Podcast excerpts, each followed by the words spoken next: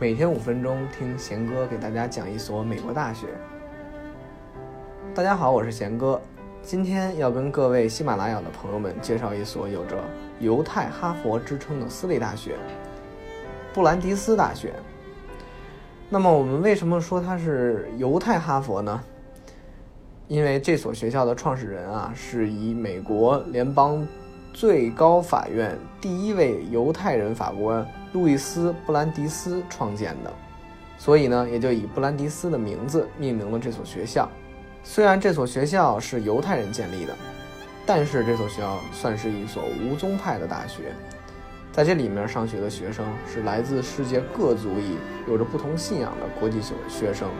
由此也可以看出来，在这所学校啊，其实他们的学习风气非常好。虽然整个学校相对来说犹太人还是比较多的，但是整体没有非常的犹太化，大概只有餐厅啊会有所区分。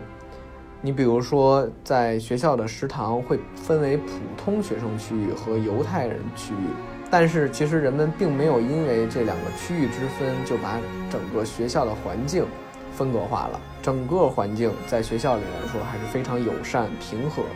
而且学生和学生之间都是非常热情的。走在马路上，你就可以看到他们的学生会跟你见面打招呼。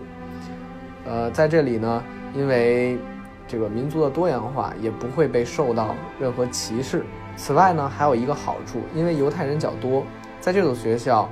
所有犹太节日也会放假，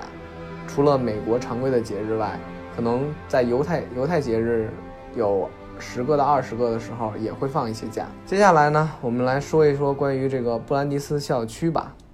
在这个校区，大部分白天和晚上的时间都是充斥着热闹的活动。你比如说看电影啦，这个表演啊，一些课座演讲啊，其实都是特别多的。那么其实不光除了校园的活动多之外，它离我们国际大都市波士顿啊也是非常非常近的。所以说，在布兰迪斯上大学是一个很奇妙的感觉，因为在这里面，你不光可以体验顶级的学术环境，同时呢，你又可以到美国最伟大的城市之一去转悠。你比如说，你闲了的时候，你可以去一些波士顿的公园和一些波士顿世界级的餐馆、商店逛街。此外呢，还可以去这个芬威球场看这个红袜队的比赛，在广场上听音乐会，呃，去这个商业区啊去实习、去科研等等等等等等。这就是为什么说这个在布兰迪斯上学是一个非常非常神奇的感觉。那么说完了关于这个校区的活动啊，我们再来说一说这儿的气候。总的来说呢，在布兰迪斯大学，它的夏天和冬天的时间比较长，夏天的平均温度在三十度左右，但是总体比较干燥，而且冬天在布兰迪斯还非常的冷，大概仅仅十月底的时候就已经开始零下了，有的时候气温最低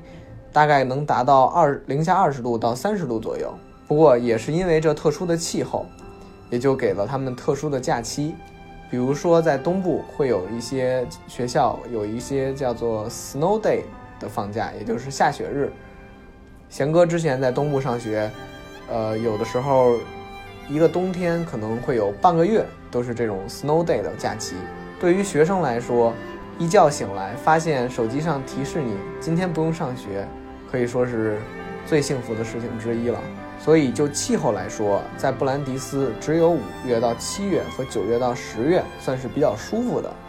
因为他们要不是太热，要不然就太冷。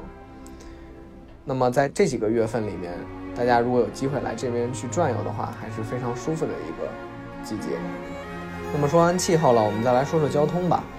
在布兰迪斯大学去波士顿是一件非常轻而易举的事情。呃，学校呢有两个出行方式。公共出行方式，一个呢就是选择通勤的地铁，那么这个距离学校大概只有几步啊，我们说是几步，可能有这么几百米吧。另外呢，就是我们可以从校园里去坐一些这个公交大巴，他们每周末都会往返于这个学校和波士顿之间。当然了，这是两个公共交通的方式。那么说完交通呢，我们最后来看看这里的学生啊。很多人说布兰迪斯的大学，在布兰迪斯上大学的学生通常会被看成是艺术家，因为学校希望学生们能够像艺术家一样的学习和工作。也正是因为学校有了这样的愿景和期盼，所以在布兰迪斯大学，他们有着全美最酷的大学宿舍。你可以住着像苏格兰城堡风格的房间里，并且在校园里可以带你去任何你想去的地方。